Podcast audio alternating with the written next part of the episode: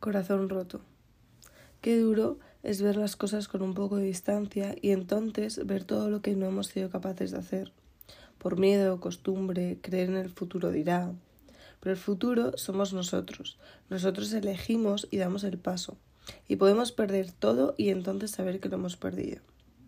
Qué difícil es aceptar una conversación, un paso del tiempo y que algo tan increíble que fue ahora son cenizas que te salpican en la cara una lucha por sostener algo que se derrame y se vacía, un pasado eterno que perdió su flor. Sin embargo, fue tan intenso que nunca desaparecerá del todo, y con la esperanza ciega de que algún día reviva todo lo que hubo, el tiempo pasa y los capítulos cambian la historia.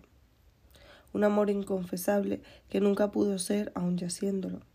Hoy el viento sopla y solo deja alguna estaca clavada con su nombre.